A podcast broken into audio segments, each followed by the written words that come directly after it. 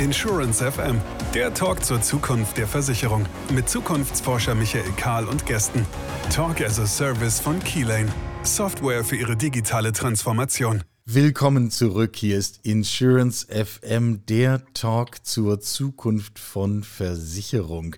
Michael Karl ist mein Name. Ich habe das Vergnügen, diesen Podcast hier ähm, als Gastgeber moderieren zu dürfen. Wir starten in eine, das kann ich schon versprechen, sehr reizvolle zweite Jahreshälfte 2022. Ich darf ein paar große Namen ankündigen. Ich darf reichlich spannende Unternehmen ankündigen, Zukunftsthemen. Und ich habe es eben im Vorgespräch schon gesagt, ich warte immer noch auf die Folge, wo wir uns mal richtig streiten. Ähm, die Prognosen für die heutige Folge sind nicht so doll, was das angeht, aber wir werden sehen. Vielleicht kriegen wir es ja gemeinsam hin. An meiner Seite, wie jedes Mal, Christoph Pabian, Vertriebsdirektor Dach bei Kielan. Hallo Christoph. Ja, hallo und herzlich willkommen auch von meiner Seite. Ich freue mich dann doch auf eine spannende Folge. Vielleicht kriegen wir ein bisschen Streit eingebaut. Wir versuchen, was wir tun können. Ähm, Thema dieser Folge von Insurance FM soll das Neben- und Miteinander der unterschiedlichen Akteure in der Versicherungswirtschaft sein. Also wir haben es mit den Etablierten zu tun, wir haben es mit Startups zu tun, wir haben es mit Scale-ups zu tun. Und dazwischen gibt es wahrscheinlich noch jede Menge weitere sinnvolle Abstufungen. Die Zeit eines direkten Gegeneinanders von Insurtechs und etablierten Versicherungen, sollte es sie je gegeben haben, scheint mir definitiv vorbei zu sein. Aber wo ist der Platz von jedem dieser Beteiligten in der Branche? Reden wir drüber, unter anderem mit Piangelo Campopiano, CEO von Smile, direkt aus der Schweiz. Hallo Piangelo, herzlich willkommen. Hallo, guten Morgen. Danke für die Einladung. Kurze Frage zum Einstieg. Wenn ich es richtig verstanden habe, dann ist Smile zwar schon lange am Markt, fühlt sich aber wie eine Art Start-up und seitdem das die Kultur ist, ist es auch erfolgreich. Ähm, kann man dieses Gefühl beliebig herstellen? Ich glaube, eine große, eine große Fähigkeit, äh, die man haben muss, ist, man, sich, sich immer wieder neu zu erfinden. Und die Smile, die gibt es ja bereits seit 26 Jahren, wenn ich richtig rechne, war mal ein Telefonversicherer man spricht heute viel über InsurTechs, die Technologie, das war, damals war das Telefon, äh, hat sich dann über die Zeit immer wieder neu erfunden, auch neue Brands, äh, auch den Brand immer weiterentwickelt. Und äh, wir haben das jetzt wieder neu erfunden 2018, 2019 mit der total neuen Proposition, neuen Auftritt und haben auch in diesem Zug, und ich glaube, das ist immer wichtig, oder wenn man so Startup ist, dann sollte man auch mit ungeschriebenen Gesetzen brechen. Und äh, das haben wir dann äh, sehr, sehr aktiv betrieben, also betreiben das immer noch sehr aktiv seit 2018 und konnten dann durch das wirklich nochmals einen rechten Schub generieren äh, innerhalb der Organisation und durch das natürlich dann auch in, äh, im Markt. Startup, ja, ich glaube, Startup ist so, ähm, äh, bezeichnet auch so eben eine hohe Beweglichkeit, äh, wo man hat kurze Entscheidungswege, man muss ein bisschen frecher sein, eben diese ungeschriebenen Gesetze berechnen ganz aus den Teenage Years, würde ich sagen, sind wir jetzt mittlerweile raus, oder? Sind 26 nicht mehr Teenager. Ja, es wird Zeit, oder? Und wirklich so, äh, sind in der, der Schwelle so, so Scale-up, ja. Ja. Ja, sehr gut. Das Stichwort mit den ungeschriebenen Gesetzen, das sollten wir dann gleich vertiefen, weil ich vermute, da dürfte eine Menge Musik dahinter stecken. Aber wir müssen ja noch jemanden ins Gespräch mit dazu holen. Nummer vier im Gespräch kommt heute aus Österreich. Christian Pedak ist CEO von Lamy Direkt. Hallo Christian, herzlich willkommen. Hallo, danke, dass ich heute bei euch sein darf und ich freue mich auf einen spannenden Podcast. Man kann auch ohne Streit Meinungen austauschen, sodass es richtig spannend ist für die Zuhörer. Das zumindest soll es ja in jedem Fall sein. Wie schaust du mit Brille von Lamy auf dieses Thema Kultur eines Startups? Lässt sich diese Schraube beliebig drehen? Lässt sich dieses Gefühl herstellen? Künstlich sicher nicht. Man muss es leben in jeder Phase seines Körpers. Und äh, wenn wir heute an die Landschaft denken, wo so viel polarisiert wird zwischen Startup und etablierten äh, Unternehmen äh, in der Industrie, in der deutschen Industrie, in der österreichischen Industrie, in der europäischen Industrie und auch interna auf internationaler Ebene, dann ist es das große, dann ist es der große Unterschied, dass äh, jedes etablierte heute hoch erfolgreiche und hoch profitable Unternehmen einmal ein Startup war. Es ist irgendwann einmal zum Scale-up geworden. Und dann ist es zum etablierten Unternehmen geworden. Und das tut uns eigentlich allen im Herzen weh. Denn mit der Verfestigung des erfolgreichen Business-Konzepts kommt auch ein Niedergang von Innovation, von Fortschritt und von Profitabilität einher. Lasst mich das ein bisschen ausführen. Ähm, wenn wir heute auf das Return of, of Equity von großen Industrieunternehmen schauen, dann sind die meisten ROI-Kurven einfach flach. Um die 10% herum, vielleicht einmal, wenn ein bisschen in der Finanzalchemie gerührt wird, dann kommt man hinauf auf 20%. Unter 7% ist man eigentlich ein Übernahmekandidat. Ähm, woher kommt das? Große Unternehmen, die sehr erfolgreich sind in ihrer Geschichte, in ihrer, in ihrer Innovationsvergangenheit, haben es geschafft, ein Unternehmenskonzept zu entwickeln, das tatsächlich über viele Jahrzehnte gleich geblieben ist. 2016 hat sich das allerdings geändert. 2016 sind auf einmal Petrochemicals, Facilities, Finanzkonglomerate abgelöst worden von neuen großen Unternehmen, die um ein Vielfaches größer sind als jedes, jedes etablierte heute, Unternehmen heutzutage. Und heute sind diese etablierten Unternehmen in der Gefahr, einfach mit dem Angelhaken aus ihrem Ozean herausgenommen zu werden. Ähm, sie sind nicht davor gefeit, dass ihr Produkt, ihr Service einfach als Commodity von einer Hyperscaling, superkapitalisierten Plattform genommen wird und einfach als weiterer Differenzierungsfaktor äh, herangezogen wird, um einen höheren Grad äh, der Skalierung noch zu erreichen. So, und da möchte ich sagen, das ist der Unterschied zwischen Startup, zwischen Scale-up und etablierten Unternehmen. Und da müssen wir hin. Ist das jetzt eigentlich eine gute Nachricht? Frage an euch beide. Wenn wir von so einer Art Lebenszyklus ausgehen, am Anfang innovativ zu sein. Gut, wenn ich es nicht bin, dann, dann entstehe ich nicht. Das ist ja quasi No-Brain. Aber ist das zwangsläufig, dass ich dann irgendwann an Innovationskraft, Flexibilität, Denken nachlasse? Ich glaube, da muss man, es ist teile die Meinung von Chris und äh, gibt es so den Unterschied, wenn man ein Startup ist oder ein Scale-up oder dann sucht man ja effektiv neue, also die Ertragsquellen und die Wachstumsquellen. Und wenn man dann die mal hat, oder sehe ich dann auch äh, viele große Gesellschaften, die, die wechseln dann von einem Make-Money-Modus in einen Save-Money-Modus. Und, äh, und sobald man dann in diesem Save-Money-Modus ist, wo man dann eigentlich nur noch versucht, äh, die, da macht man eigentlich nur Digitalisierung, aber keine digitale Transformation. Das heißt, Digitalisierung ist für mich eigentlich nur Prozesse optimieren, Kosten optimieren, Prozessschritte automatisieren.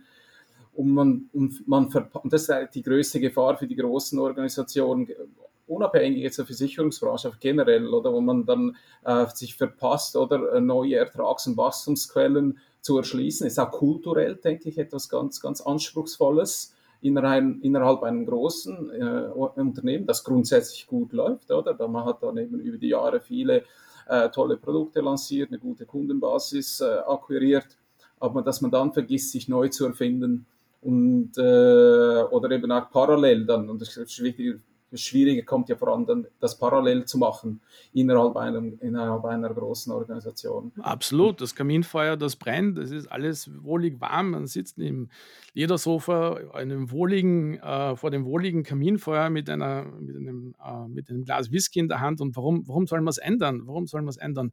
Ja, weil es, weil, es, weil es geändert werden muss. Und wenn wir dann noch tiefer hineingehen, Pirangelo, du hast über die Kultur gesprochen, das ist genauso. Es ist genauso. Große Unternehmen, die das für sich so internalisiert haben, die sind ja eigentlich von einem Procurement-Prozess getrieben, der nichts anderes heißt als billig einkaufen und teuer verkaufen. Und das geht jetzt ganz tief in die Kultur hinein. Ähm, wir sitzen, wir sitzen hier und haben unser gesamtes Unternehmen in diesem Fall danach ausgerichtet. Die gesamten Measures, das gesamte Werteprinzip, das gesamte Bonifikationsprinzip vom Vorstand äh, bis, äh, bis, äh, bis zum Produktmanager ist darauf ausgerichtet, billig einkaufen, teuer verkaufen. Wo kommt da die Innovation hinein und wie kann man sich gegen aufsteigende Mitwerber hier verteidigen, außer zu blockieren? Haben wir also eigentlich ein Kraftfeld, wo Erfolg geradezu zum Problem wird? Ja, kulturell denke ich, äh, äh, es ein, Pro ein, Problem ist, aber ist sicher eine Herausforderung, die man sich stellen muss in diesem Umzug. Und äh, man nimmt ja auch immer jemandem etwas weg, oder? Man will ja nicht etwas schlecht äh, äh, sprechen oder was, was gemacht wurde. aber da gibt es ja, da kann man da x Industrien äh, beiziehen, oder, wo man das auch sieht, oder? Und ich nenne das bei uns auch immer wieder gerne, wir haben so ein bisschen den Übernahmen bekommen in der Schweiz, Netflix der Versicherung. Und äh, warum Netflix von der Versicherung? Oder man, äh, in, früher gab es Blockbuster, äh, wo es Netflix noch nicht gab, oder? Aber auch Netflix hat sich immer wieder neu erfunden. Und bei Netflix gab es diese, diese Late Fees also bei Blockbuster gab es diese Late Fees oder wenn man die DVD äh, zu, spät, zu spät zurückgebracht hat. Es war ja effektiv eine Cash Cow. Und was schlussendlich Netflix gemacht hat, oder die hat mit diesen Late Fees äh, gebrochen. Da ist eigentlich das ist keine Technologie oder die äh, Blockbuster gehindert hätte, dies zu machen. Das ist wirklich eine kulturelle Frage, äh, eine Mindset-Frage, äh, warum damals Blockbuster diese Late Fees aufrechterhalten hatte. Aber schlussendlich war es die Cash Cow. Man wollte die Cash Cow safen, also in dem Sinne, oder war man immer noch im Safe Money Modus und hat vergessen, sich als Organisation neu zu erfinden und so weiterzuentwickeln. Und da kann man über X-Industrien hinweggehen. Aber das ist natürlich dann wiederum das gefundene, das gefundene Fressen, wenn ich so sagen darf, oder genau für, für Startups, äh, für Insurtechs. Ich ähm, glaube, im, im Versicherungsumfeld hat man sicher noch die Herausforderung, ist ein bisschen reguliert, regulierter als andere Branchen oder ein bisschen kapitalintensiver als andere Branchen. Nichtsdestotrotz sieht man in allen Märkten äh, Insurtechs, die aufkommen und äh, ähm, äh, die wirklich sehr, sehr gute und innovative Lösungen an den Markt bringen. Genau, genau das, genau das ist es, genau das ist es. Und um das nochmal in einen Ausspruch zu gießen, Jeff Bezos hat einmal gesagt, Your margin is my profit. Und, und das schafft den Raum, das schafft den Raum für, für unsere Innovation, für unseren neuen Ansatz auf einer technischen Ebene, auf einer Vertriebsebene, auf einer kulturellen Ebene und auch auf einer philosophischen Ebene. Wenn ich heute davon ausgehe, und jetzt bringen wir das, was wir ähm, alle hier einstimmig mal äh, in, in, äh, in, in, in, der, in, der, Runde zugestimmt haben. Jetzt bringen wir das mal auf die Basis der Versicherungsindustrie. Die Versicherungsindustrie lebt davon, dass sie, die etablierte Versicherungsindustrie lebt davon, dass sie mit einer großen Menge an Vertriebskraft etablierte Produkte, und äh, das ist mal primär nicht schlecht, an den Mann bringt. Ähm, gewisse Praktiken sind ja durchaus auch von den Regulatoren dieser Welt aufgetrieben worden und dann auch verboten worden. Das ist ja, wie, man, wie wenn man die, äh, die, die mittelalterliche Etikette liest. Da darf man nicht rülpsen, Entschuldigung, da darf man den abgejagten Schweinsknochen nicht hinter sich werfen und äh, man soll sich äh, auch die Finger immer wieder in der Salvette abwischen.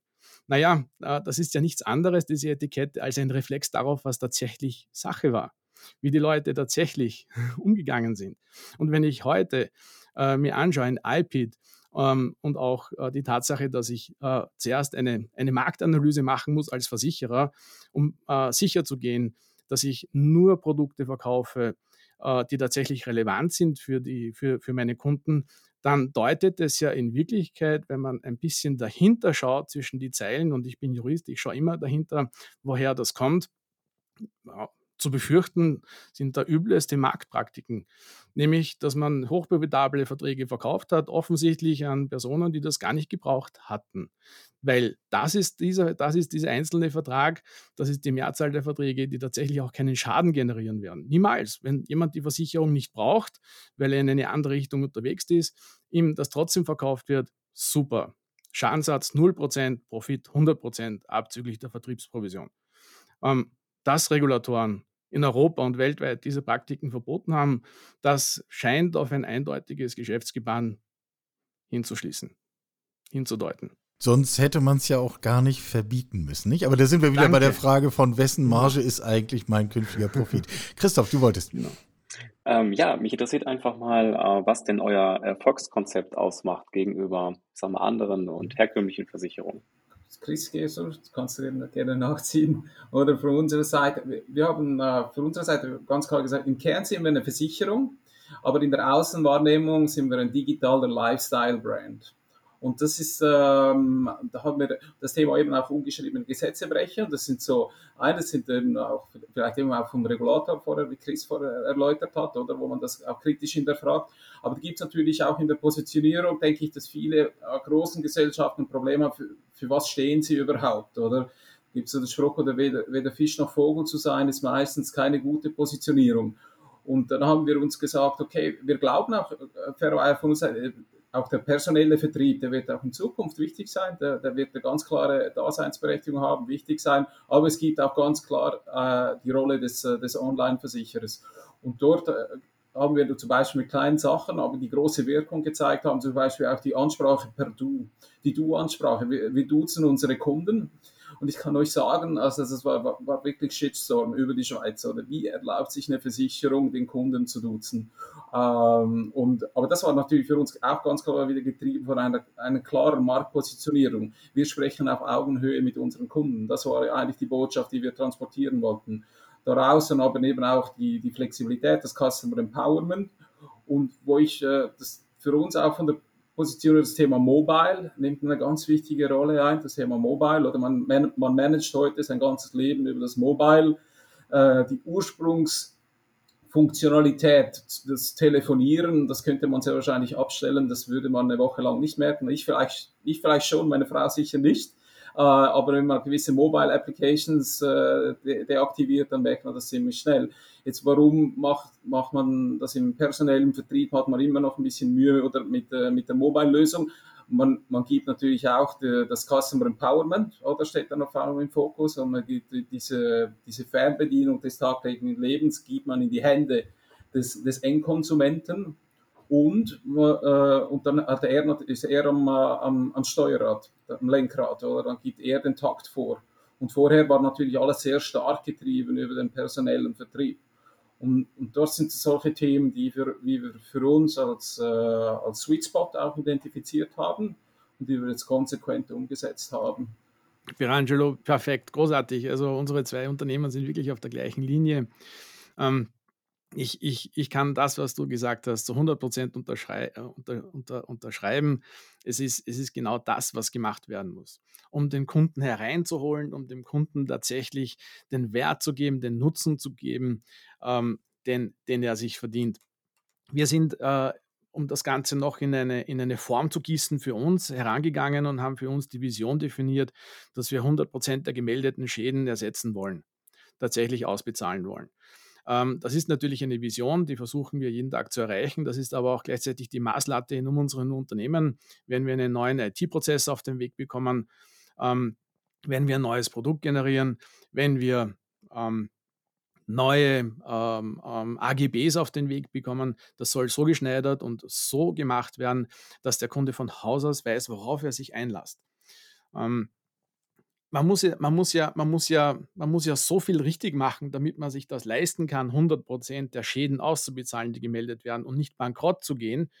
Im Gegensatz zur, zum, äh, zum, zum Modell der etablierten Versicherungsindustrie, dass man schon anfangen muss, bevor man anfangen muss, bevor man angefangen hat. Sonst funktioniert das nicht.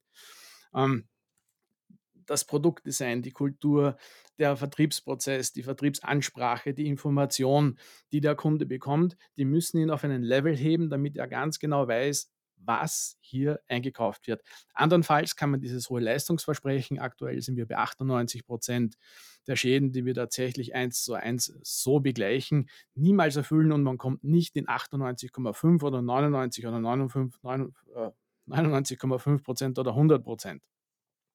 Was Versicherung heute ist, es ist eine Blackbox. Und äh, hier muss man unterscheiden, es gibt funktionierende Blackboxes und es gibt nicht funktionierende Blackboxes. Wenn ich heute einen Mobilfunkvertrag unterschreibe, bei Facebook die Geschäftsbedingungen unterzeichne oder auch bei Google, ich habe keine Ahnung, was da drinnen steht. Ich kann es auch nicht haben, auch wenn ich ausgebildeter Jurist bin und eine Woche intensiv da hineinarbeite. Ich werde es nicht verstehen, was das wirklich bedeutet wo, wozu ich mich verpflichte, welche Rechte ich aufgebe. Ich werde es nicht so schnell erfassen. Aber das Ding funktioniert. Wenn ich heute bei Google das Hackerl setze, dann bekomme ich eine Millisekunde später, wenn ich die erste Suchanfrage eingegeben habe, mein Ergebnis. Beim Mobilfunkvertrag genauso. Ich unterschreibe hier seitenweise unverständliche Sachen, die sich eine Regulierungsbehörde ausgedacht hat. Aber ich kann, wenn ich die erste Nummer wähle, innerhalb von fünf Sekunden meinen ersten Anruf tätigen oder meine erste Search ähm, auf, dem, auf dem Mobile Screen tatsächlich machen. Bei Versicherungsverträgen haben wir genau das Gegenteil. Ich unterschreibe etwas, was ich niemals verstehen kann in einem traditionellen Versicherungsvertrag, dann zahle ich über mehrere Monate oder mehrere Jahre die Versicherungsprämie ein. Und wenn es dann soweit ist, dass der Versicherer sein Leistungsversprechen erfüllen sollte, dann passiert Folgendes. Die Leute, die das versprochen haben, sind disconnected, also war nämlich Underwriting und Sales. Und ich muss auf die andere Seite der Chinese Wall und mit jemandem aus der Schadensabteilung etwas diskutieren, ähm, wovon, womit er keinen, wie soll ich sagen, keinen moralischen Kontext hat. Er hat das niemals versprochen. Und hier kommt dann der entwürdigende Moment, Sie, kleiner Mensch, Sie, ungebildete Person, Sie haben sich das nicht genau durchgelesen. Sie haben das nicht verstanden. Da steht doch hier auf der zweiten Seite unter Litera D, äh, unter dem zweiten Spiegelstrich, dass das niemals gedeckt sein kann. Und unser Vertrieb, unser Underwriting, das hat Ihnen das auch sicher niemals versprochen. Und das ist unsere Mission, diesen, diese menschenunwürdige Behandlung aus der Versicherungsindustrie herauszunehmen, indem wir einfach vorher schon beginnen, bevor wir angefangen haben. Ich sehe da ganz klar, oder auch das, was Chris jetzt hat eben so eine, eine, eine Beziehung auf Augenhöhe. Es ist eben nicht mehr große Gesellschaft gegen kleiner Konsument, äh, sondern wirklich eine Beziehung auf Augenhöhe ein Element, was wir, wir haben jetzt nicht die gleiche Vision, oder die jetzt Chris vorher erläutert hat, aber für uns ein Thema, wo ganz wichtig war, oder zum Beispiel, oder wir sehen immer noch sehr viele langjährige Verträge, die man abschließt im Versicherungsumfeld, äh, und wir waren dann die Ersten und sind heute auch noch die Einzigen, die sagen, wenn der Kunde nicht zufrieden ist, kann er jeden Monat raus. Oder? Und da, da, da unterschätzt man zum Beispiel auch, was das kulturell innerhalb einer Organisation dann auf einmal bewegt oder die, wo ich dann das, das erste Mal in die Runde gegeben habe, das führen wir jetzt ein, da kamen dann schon die ersten Fragen, ja, aber wenn der Kunde nicht zufrieden ist, dann kann er ja gehen.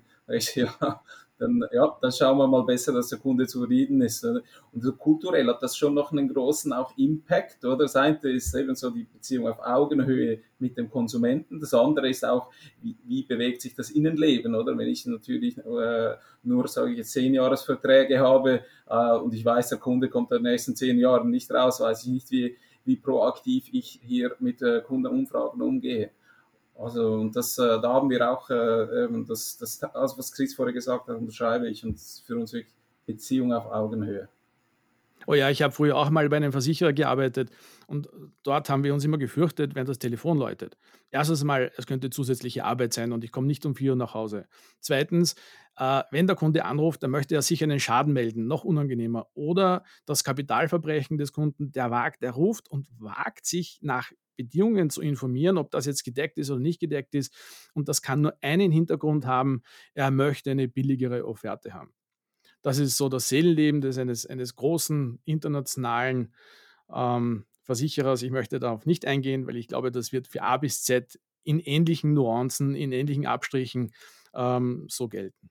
Wenn ich mir die Versicherungslandschaft anschaue, soweit sie zu überblicken ist, äh, dann sehen wir ich finde es interessant. Ihr beide sitzt hier und sprüht vor Begeisterung dafür, was alles Tolles mit dem Kunden im direkten Kontakt möglich ist. Oh ja. Gleichzeitig sehen wir, dass mehr und mehr Insurtechs sich eher sozusagen in den Hintergrund zurückziehen und technologische Lösungen anbieten, ähm, sich von der direkten Kundenschnittstelle eher zurückziehen und da eher die Kooperation mit den Großen suchen und sagen, guck mal hier, wir können hier technologisch was, was ihr alleine nicht hinbekommt, wollen wir das nicht zusammen machen, etc. Ähm, wird dieser Raum nicht gesehen, was mit dem Kunden möglich ist? Oder äh, woher kommt dieses Bild? Ich glaube, oder wenn man jetzt auch zurückschaut, oder vor äh, 22 Jahren oder plus minus hatten wir auch eine Dotcom-Blase, die geplatzt ist. Äh, da gab es auch viele, zum Beispiel Search-Anbieter. Der heute führende Search-Anbieter war, glaube ich, Nummer 6 oder Nummer 7 damals. Es gab damals auch eine Bereinigung. Äh, und ich, äh, in dem, ich sage jetzt nicht, dass es jetzt eine Bereinigung gibt, aber natürlich gab es viele, die jetzt auch den, den, den, den, nächsten Schritt nicht, nicht geschafft haben. Oder auch sich eben neu erfinden, was wieder auch eine große Leistung ist und durch das wieder eine andere Rolle kriegen in einem, äh, ich kann jetzt den Schweizer Markt sprechen, oder? Wenn ich schaue, wie viele äh, Offline-Versicherer wir haben und äh, wie viele Online-Versicherer, ich glaube aber auch in einem Markt wie die Schweiz, dass es Platz hat für äh, zehn Offline-Versicherer, nennt das jetzt mal Offline-Versicherer, wie ich es auch personell im Vertrieb habe. Ähm, aber dort setzt sich dann eher halt zwei, drei Online-Versicherer setzen sich meistens durch, eine Größe, wie, wie sie auch die Schweiz hat da sind es vielleicht in Deutschland sind es dann vielleicht sechs, sieben, oder die dann wirklich dann auch noch Geld verdienen. Aber und das natürlich im Online-Umfeld kann ich äh, auf einen Schlag die ganze Schweiz bedienen. Was, was früher natürlich einen personellen Vertrieb nicht möglich war. Oder da hat man natürlich so regional, haben sich dann diese Versicherer groß geworden. Und von dem her denke ich, einerseits ist es eine natürliche Entwicklung, auf der anderen Seite ist es eine, eine, auch eine große Leistung, wenn sich dann diese Insurtechs äh, wieder neu erfinden, äh, neue, Rollen finden. Also wenn ich jetzt auch überlege, aber fairerweise, wo wir heute stehen, wo wir vor, vor vier Jahren diese, diese Neuerfindung gestartet haben, da machen wir heute auch vieles noch ein bisschen, hätten wir uns vor vier Jahren vieles nicht erträumt, wo wir heute stehen. So ist das. Also die Größenordnung, um, um, um hier ein Beispiel zu geben von meinem eigenen Unternehmen. Wir sind in sieben Ländern tätig. Wir haben in diesen sieben Ländern 600.000 Kunden. Wir verkaufen ähm, 1800 Verträge am Tag. Das Ganze, wenn ich die sieben Länder zusammenzähle, ähm, mit einer Bevölkerungsbasis von 31 Millionen Einwohnern. Zwei dieser Länder sind auch außerhalb der Europäischen Union Dort müssen wir teilweise über komplexe Retrozessionsverträge äh, mit diesen Märkten arbeiten. Trotzdem, ähm, wir haben ein Team von 70 Mitarbeitern. Wenn ich das hier in einem Vergleich bringe, es gibt einen lokalen Versicherer, der sitzt ein paar Straßen weiter in, in Oberösterreich, der hat knapp unter 500.000 oder vielleicht knapp über 500.000 Kunden, der hat 800 Mitarbeiter. Hier wird natürlich argumentiert, ja, diese Versicherungsverträge sind viel komplexer und, und wir brauchen hier äh, viel mehr personelle Ressourcen und das machen wir schon seit so und so langer Zeit. Ich würde sagen, der Wert wird einfach nicht dem Kunden weitergegeben. Wozu brauche ich 800 Mitarbeiter? Vielleicht 150, das lasse ich mir einreden, oder 200, aber wozu brauche ich als kleiner regionaler Versicherer 800 Mitarbeiter? Wo bleibt da der Kundennutzen? Wie viel Prozent der Prämie wird tatsächlich in Provi äh, Betriebsprovision ähm, und Managementkompensation und für Geschäftsführung und für ähm, äh, eine, eine, eine, eine, eine Unternehmensdienstwagenflotte, äh, die nichts anderes als Prestige darstellen soll, ausgegeben. Warum wird, dieses warum wird dieses Geld nicht den Kunden gegeben, die es in einer Schadenssituation wenn tatsächlich Ungemach über sie hereingebrochen ist, tatsächlich bitter notwendig haben. Dort geht die Versicherungsindustrie heute in die falsche Richtung. Vor 300 Jahren, wie sich die Kaufleute im Kaffeehaus von Lloyds zusammengesetzt haben und gesagt haben, ach Gott, wenn mein Schiff aus Indien nicht zurückkommt, hier gibt es kein Sozialsystem. Ich werde ich werd mit meiner Familie aus meinem Haus gejagt und ich kann, wenn ich Glück habe, finde ich unter der nächsten Brücke eine, einen Platz und mehr gibt es nicht. Setzen wir uns zusammen ähm, und haben sich zehn zusammengesetzt und äh, haben gesagt, wenn eines unserer Schiffe nicht zurückkommt aus dem, aus, dem, aus dem fernen Osten, ja, dann helfen wir einander, dann stehen wir einander bei und dann ersetzen wir dieses Schiff aus, einer gemeinsamen, aus einem gemeinsamen Ansatz heraus. Das ist der Urgedanken von Versicherung. Dass es dann später so weit gekommen ist, dass äh, findige Seeleute, äh, Kaufleute dann vielleicht ein älteres Schiff auf den Weg geschickt haben und die anderen das alte kaputte Schiff, als neues ersetzt haben müssen. Ja, da sind dann nach meiner, nach meiner, nach meiner Denke die ersten Ausschlüsse in Versicherungsverträge gekommen. Aber das muss man ja auch gut sein lassen. Das kann man ja auch als edukativen ähm, Ansatz äh, sein lassen, um sich tatsächlich gegen Betrug ähm, und gegen andere ähm, Geschäftsgebaren zu schützen, dann muss man ja nicht 50 Prozent, 20 Prozent ablehnen. Hier kann man ja auch anders arbeiten. Also gehen wir wieder zurück zum ursprünglichen Versicherungsgedanken, gehen wir zurück zum Ausgleich. Ähm, das ist eigentlich eine, ich muss ja sagen, eine, eine sehr sozialistische Tugend, eine sehr menschenfreundliche Tugend und so sollten wir Versicherung leben. Wenn wir jetzt dran denken, wie viel Kapital oder wie viel Effort tatsächlich in den Markt gekommen ist, um Versicherung zu verändern, dann muss man sagen, wenn man InsurTech als spezielle oder als, als zweite Disziplin zu, zu Fintech sieht, war es in Fintech ganz anders. Dort sind die ersten Gründer hergegangen und haben gesagt, das Bankensystem ist dermaßen überkommen, wir werden es von Grund auf ändern. Im Versicherungsbereich, Insurtechs, da hat es diese Ansage niemals gegeben. Das war immer kuschel, das war immer freundlich. Und äh, von Tag 1 an ist 90 Prozent des Investmentskapitals immer in, wie soll ich sagen, assistierende Technologien gegangen.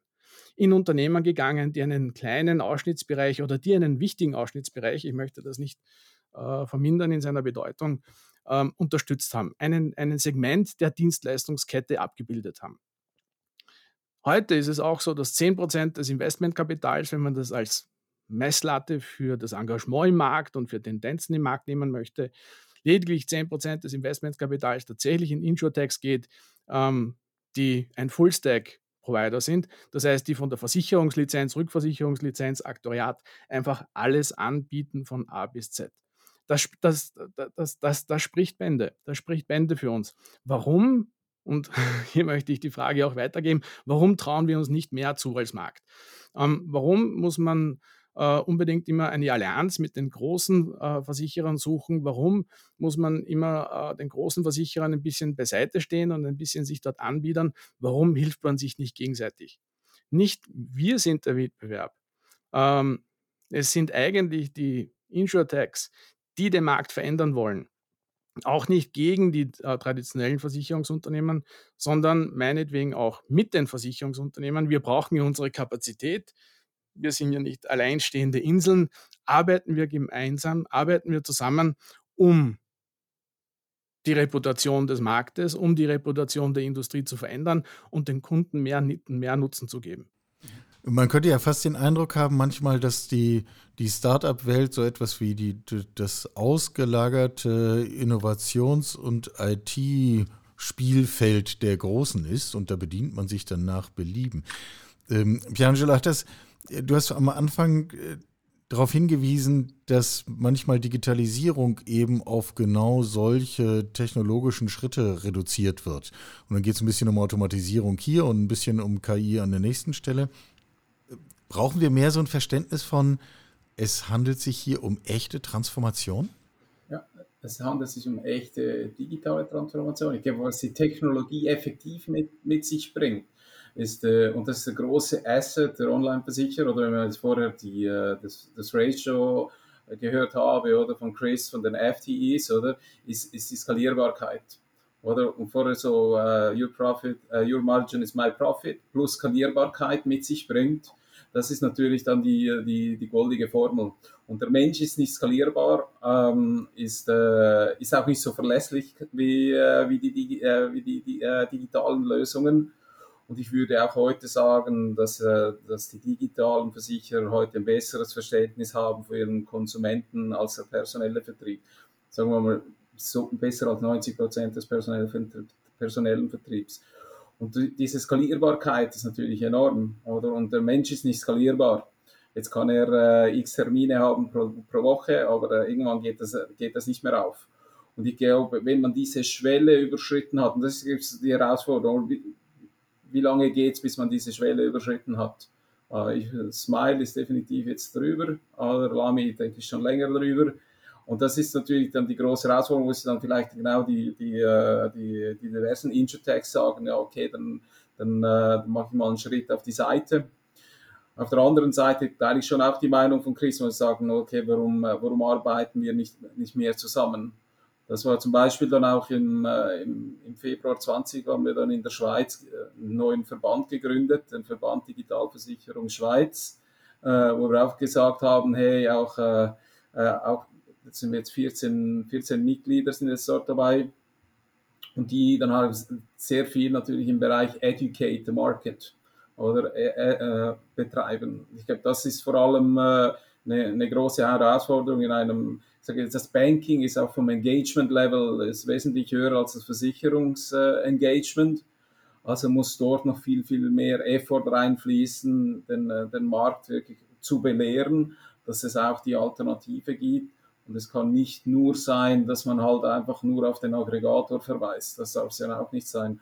Und ist ein Aggregator spielt eine wichtige Rolle im Umzug, aber jetzt einfach nur auf den Aggregator zu verweisen, äh, geht dann auch nicht. Also das ganze Belehren des Marktes, äh, da, da, denke ich zum Beispiel jetzt auf dem deutschen Markt macht das eine Hook 24, macht das wirklich gut.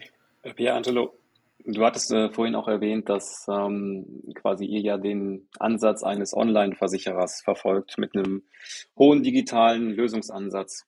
Ist das nicht äh, eine Art Abschreckung, ich sag mal, für den klassischen Versicherungskunden, der quasi noch, äh, ich sag mal, Papier in der Hand halten möchte, um die Versicherungsbedingungen durchzulesen und dementsprechend auch eine Police abheften zu können?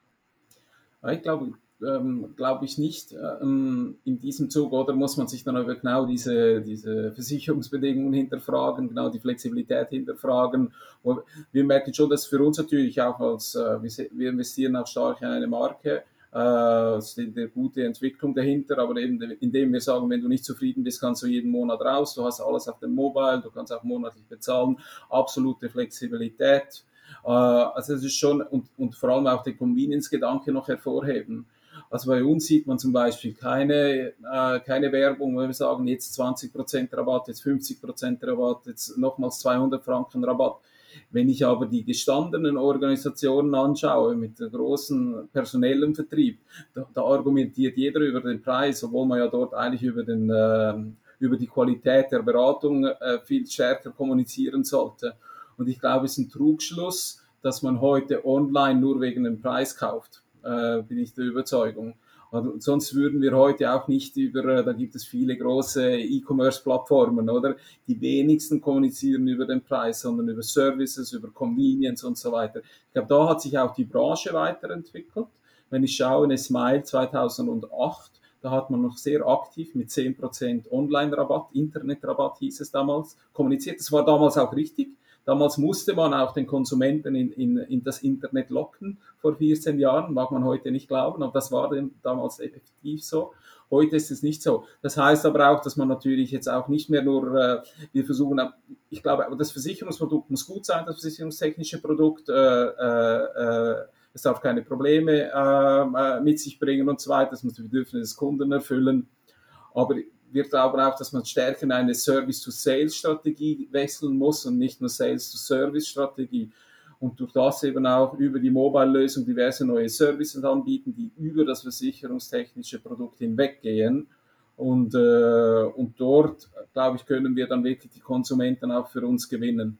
100% agreed, Briangelo. Service ist der Differenzierungsfaktor. Transparenz und Ehrlichkeit sind die Differenzierungsfaktoren. Wenn wir uns heute mhm. anschauen, äh, da geht unsere Branche leider in eine, eine, eine etwas andere Richtung. Ähm, wie gesagt, 90 Prozent Investor, der, des Investments geht in, in, in, in digitale Prozesstechnologien. Ähm, digitale Prozesstechnologien sind schön und gut. Aber das ist nicht das Meisterstück, das ist die Hausübung, das ist die Basis für ein, eines Unternehmenserfolges. Das erwartet mein Aktionär von mir, dass ich meine Prozesse nicht mehr pa papierbasiert habe, sondern dass ich einen halbwegs effektiven, menschenfreundlichen äh, Prozess in meinen, in, meinen, in meinen Büros habe, bei dem Mitarbeiter nicht mehr händisch irgendwelche Zahlen abtippen müssen und noch einmal einen Antrag unterschreiben und noch einmal und noch einmal, indem ich so viel Papier baue, dass ich eigentlich ein Lager dazu brauche. Ich könnte mir das gar nicht leisten. Das geht jetzt einen Schritt weiter. Das ist eigentlich die Voraussetzung und nicht der Erfolgsfaktor. Der Erfolgsfaktor wird erst klar, wenn wir uns anschauen, was unsere Unternehmen der Branche mit Digitalisierung, mit Digitalisierung erreicht haben. Hat das irgendwo etwas bewegt in einem Balance Sheet? Ich würde sagen, nein. Diese Art der Digitalisierung ist fehlgegriffen. That doesn't move my needle. That's below my radar. That's the homework which needs to be done. Um digital relevant zu werden, muss ich in die Richtung gehen, wie Pierre Angelo gesagt hat. Ich muss Technologie hernehmen, ab, abgehängt von meinen digitalen Prozessen, äh, entkoppelt von meinen digitalen Prozessen. Das ist ja die Hausübung. Ich muss Technologie hernehmen, um digitale Transparenz zu schaffen. Ich kann heute auf einem digitalen Bildschirm, auf einem kleinen iPhone-Bildschirm oder auch auf einem Computerbildschirm Information viel zugänglicher machen, viel transparenter machen, viel intuitiver machen, als dass ich das jemals auf Papier machen konnte. Natürlich, am Ende des Tages kann man sich das auch wünschen, dass man das ausdruckt. Die Frage ist, ob Papier dann noch überhaupt das geeignete Format dazu ist. Ich muss hergehen und das machen wir in unseren Unternehmen auch und mit Technologie Versicherungsprodukte nicht abhandeln, sondern ermöglichen. Ich kann damit neue Risiken abdecken, die bisher nicht versicherbar waren, weil sie kaufmännisch nicht versicherbar, versicherbar waren, weil einfach die Prämie unattraktiv war oder weil sie überhaupt nicht versicherbar waren. Die ganze Bereich an parametrischen Produkten auf einmal ermöglicht ein komplett neues Spielfeld an Versicherungen. Ich habe aber auch neue Risiken, für die die traditionelle Versicherungsindustrie keine Antwort hat. Auch die kann ich mit Technologie, die das Ganze augmented, die das Ganze erhöht und das Ganze transparenter macht und das Ganze handhabbar macht, auf einmal versichern. Und somit kann ich den Versicherungsgap, die Kluft der unversicherbaren Risiken heute ein, ein, eindämmen, einkondensieren, eindampfen, ist das richtige Wort ich glaube, das Thema Transparenz, was Chris jetzt sagt, oder äh, schlägt natürlich voll auf darauf ein, was du vorher, Christoph, gesagt hast, oder mit dem, das Vertrauen gewinnen oder diese, diese Hemmschwellen zu reduzieren.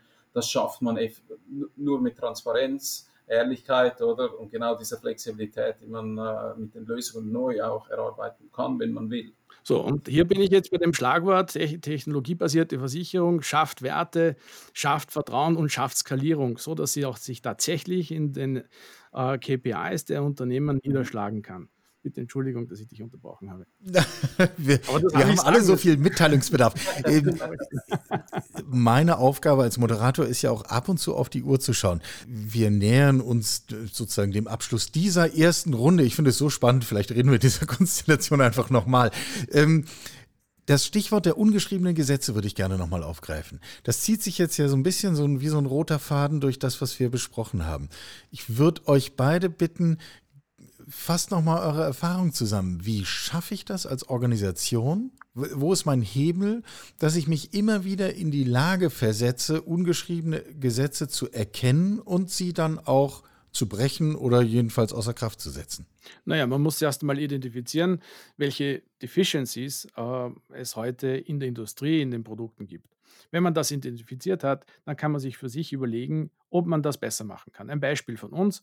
Wir haben gesehen, genau diese äh, Entkoppelung des Leistungsversprechens mit der Leistungserbringung, no way, das kann nicht mehr funktionieren. Wir sind hergegangen und haben ähm, Underwriting und Claims in ein Department sozusagen äh, zusammengebracht, um dem Kunden in dem Moment, wenn er abschließt, auch das Leistungsversprechen zugänglich zu machen auf der gleichen Ebene. Und das ist ganz wichtig. Das ist allerdings etwas, was wahrscheinlich große und etablierte Versicherungsunternehmen nur schwer darstellen können, weil da müssen sie sich von Grund auf ändern und sie müssen dort anfangen, wo sie noch nicht einmal angefangen haben. Angelo? Ja, bei uns, ich, es, es muss schon kulturell, muss das ganz klar verankert sein. Oder? Es braucht auch, äh, das, das Management muss auch die Mitarbeiter tagtäglich mit dem auch unterstützen, ihnen den Freiraum geben, dass sie mit, die, mit diesen Ansätzen auch kommen können. Und es, äh, ein Beispiel oder von unserer Seite war zum Beispiel, wir, wir vergleichen uns sehr stark immer mit anderen E-Commerce-Brands, wo wir sagen, wer ist heute relevant für Herr und Herr und Frau Schweizer, er ist relevant für die. Und da kommen natürlich andere Brands, wie zum Beispiel eben Netflix, da kommt Spotify und so weiter. Und wir schauen uns auch sehr stark immer auf Geschäftsmodell, Innovation, denke ich, ein, ein, man kann Produkte innovieren, man kann Services innovieren, aber auch Geschäftsmodelle oder von anderen etablierten oder, äh, Branchen adaptieren.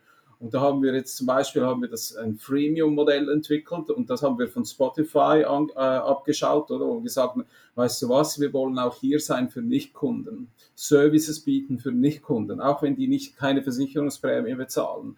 Das macht ja heute Spotify macht das heute oder man kann Musik losen, hören, ohne dass man etwas dafür bezahlt. Und dann kann man ein Premium-Modell wechseln und auch dort, oder, die, diese, diese, dieser Weitblick zu haben und diese Offenheit haben, oder diese, diese Ansätze zu übernehmen. Äh, da muss man aber auch, sehe ich auch immer, auch in meiner Rolle, oder, braucht es schon ein bisschen Anstupf, oder, bei den Mitarbeitern, oder, wir sind 50, 50 FTEs, äh, äh, und sehr gute Mitarbeiter, nichtsdestotrotz, oder, braucht es auch immer wieder Personen, oder, die dann die Organisation äh, ein bisschen an, anstoßen. Da kann ich mir das natürlich dann schon, oder wenn man dann ein paar Tausend hat, dann wird es immer schwieriger, äh, die, diese Organisation auch äh, am Leben zu erhalten. Braucht dann, und von dem her muss das kulturell, muss das ganz, ganz tief verankert sein. Und das wäre dann genau so ein Haken, den merken wir uns dann als Einstieg für ein nächstes Gespräch. Die Frage, inwieweit das eigentlich in Unternehmen ganz unterschiedlicher Größe auch funktioniert und wie man das da eigentlich machen kann. Aber wie gesagt, nicht mehr heute. Für heute machen wir einen Punkt. Christoph Pavian und ich sagen außerordentlich herzlich Danke. Meine Lust auf die Zukunft von Versicherungen ist in der letzten Dreiviertelstunde enorm gestiegen. Äh, Piangelo Campopiano ist CEO von Smile Direct, Christian Pedak, CEO von Lamy Direct. Und beide waren hier bei Insurance FM. Danke für eure Zeit. Danke. Herzlichen Dank auch von meiner Seite. Danke euch. Insurance FM, der Talk zur Zukunft der Versicherung. Mit Zukunftsforscher Michael Kahl und Gästen. Jeden Monat im Gespräch mit Entscheidern und Treibern der Versicherungswirtschaft. Talk as a Service von Keylane. Software für ihre digitale Transformation.